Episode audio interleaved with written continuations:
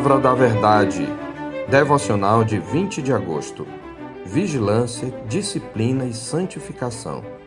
Segui a paz com todos e a santificação, sem a qual ninguém verá o Senhor, atentando diligentemente porque ninguém seja faltoso, separando-se da graça de Deus, nem haja alguma raiz de amargura que brotando vos perturbe e por meio dela muitos sejam contaminados nem haja algum impuro ou profano, como foi Esaú, o qual por um repasto vendeu seu direito de primogenitura, pois sabeis também que posteriormente, querendo herdar a bênção, foi rejeitado, pois não achou lugar de arrependimento, embora com lágrimas o tivesse buscado. Hebreus 12, de 14 a 17.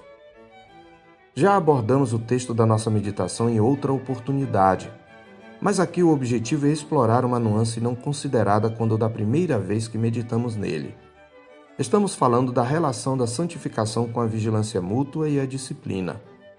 A santificação, etapa importante do processo de salvação, é condição imprescindível para vermos o Senhor.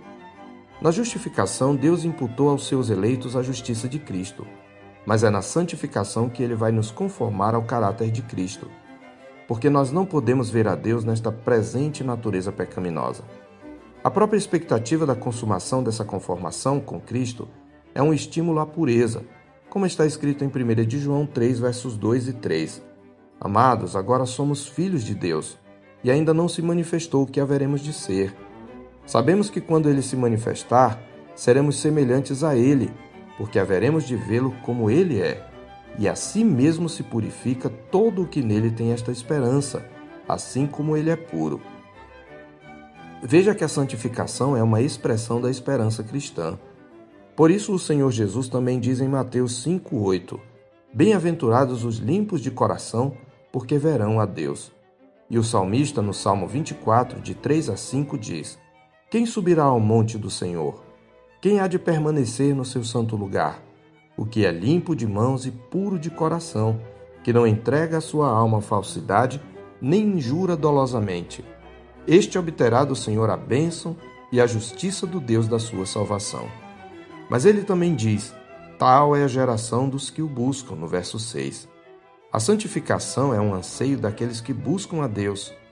Então, aquele que deseja ver a Deus vai demonstrar isto levando uma vida de santidade.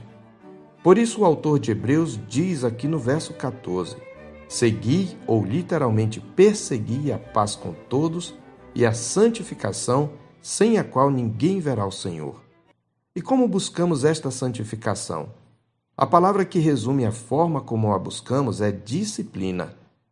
Porque as ações que o autor vai nos ordenar no texto são nada mais, nada menos do que o exercício da disciplina na igreja.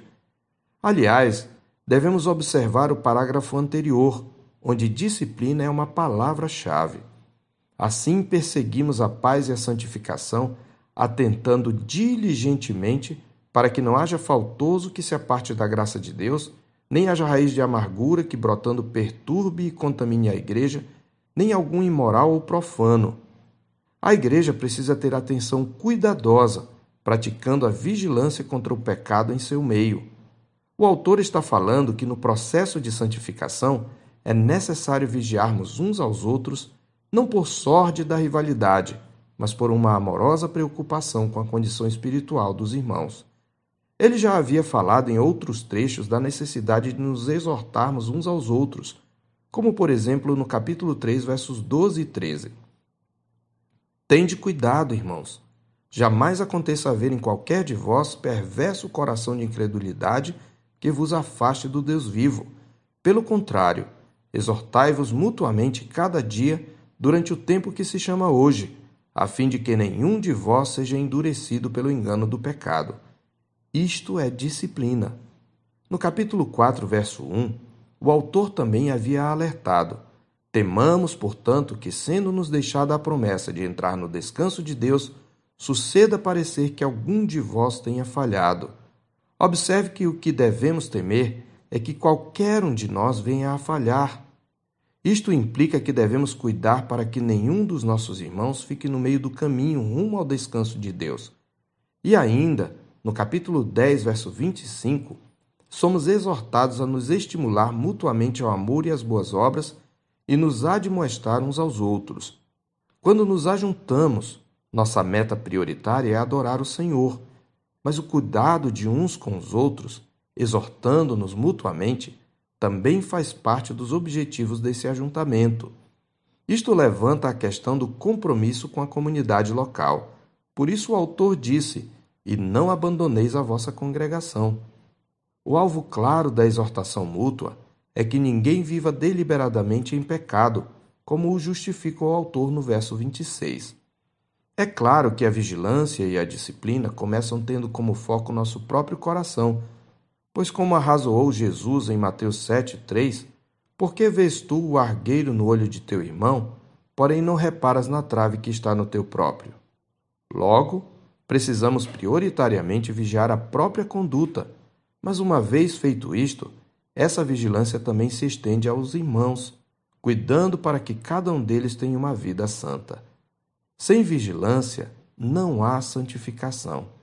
Em consequência, as abundantes exortações implicam também que devemos nos deixar admoestar e disciplinar. E isto tudo se resume nesta palavra, disciplina. Não é sem razão que o exercício fiel da disciplina é uma das marcas da verdadeira igreja. É fato que é Deus quem nos santifica, mas Ele nos deu seu Espírito e nos fez instrumentos conscientes desse processo de santificação uns para com os outros.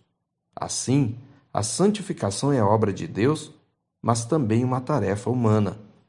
Sem a disciplina comunitária, portanto, a igreja não pode crescer de maneira saudável.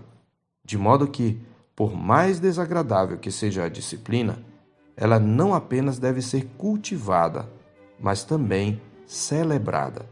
Eu sou o pastor Marcos Augusto, pastor da Terceira Igreja Presbiteriana de Boa Vista, em Roraima.